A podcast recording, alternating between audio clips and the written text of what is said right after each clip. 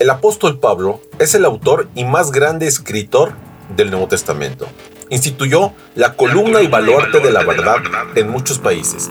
Cristo, su palabra y el Evangelio fueron su pasión.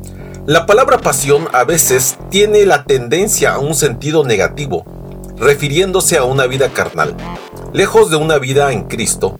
Sin embargo, tiene también un significado sumamente positivo, como emblemático, bandera, identidad, propósito innegociable, un celo sin límites.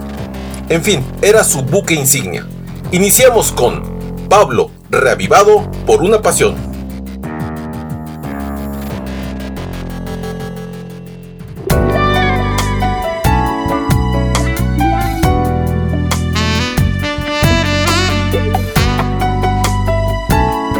¿Qué tal familia y amigos?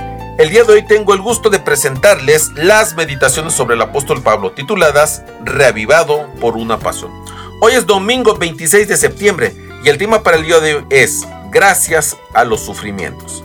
La cita la encontramos en segunda de Tesalonicenses 1, 1 y 2 que dice así, Pablo, Silvano y Timoteo, a la iglesia de los tesalonicenses, en Dios, a nuestro Padre y en el Señor Jesucristo. Muy bien, pues, iniciemos.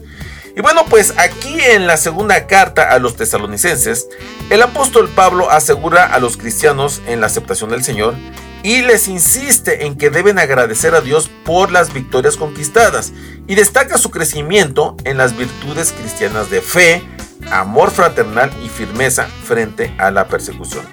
Y bueno, aquí en el capítulo 1, el apóstol subraya la fe, el amor y la paciencia.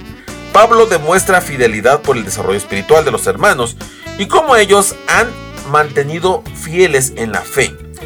Han estado en medio de las tribulaciones. A mayor sufrimiento fue mayor fidelidad y el compromiso con Dios. Por eso, a veces Dios permite el sufrimiento en nuestras vidas. Y este resulta precioso porque nos acerca a Él, cosa que no haríamos en circunstancias de comunidad, obviamente. Ante esas pruebas, es necesario mantener firme nuestra fe en Dios, no para demostrar nuestra capacidad de fidelidad, sino para que Jesucristo sea glorificado en nuestras vidas. Eduardo Saquim es un luchador y misionero extraordinario. Es sufriente soldado de Jesús, y a este señor se le conoce desde hace 40 años por el escritor de este libro, y siempre ha dedicado y ha comprometido con Cristo y a su iglesia. Alguien, que ha ganado decenas de almas e inspiró a muchos al ministerio. Pero Eduardo pasó por tremendas pruebas. Perdió primero a su hija Cintia de 27 años, cuando se lanzó un río helado para rescatar a un niño y su esposa Ana por un cáncer a quien le había dado tres meses de vida, pero vivió tres años. Más por su fe y su estilo saludable de alimentación, pero también perdió a Noelia de de 33 años, la única hija que le quedaba por un cáncer fulminante. Eduardo se ha mantenido en la fe y es una bendición para muchos porque con soldados, eh, pues por esa vida se ha hecho él un predicador valiente y es invitado a permanecer por las iglesias para compartir temas de reavivamiento. Y pues, pues nunca dejó de dar estudios eh, y, y anima a muchas personas a cumplir esta misión siempre. Él se volvió a casar con Irene, una mujer extraordinaria, cristiana y muy ejemplar. En su libro, ¿Quién como tú?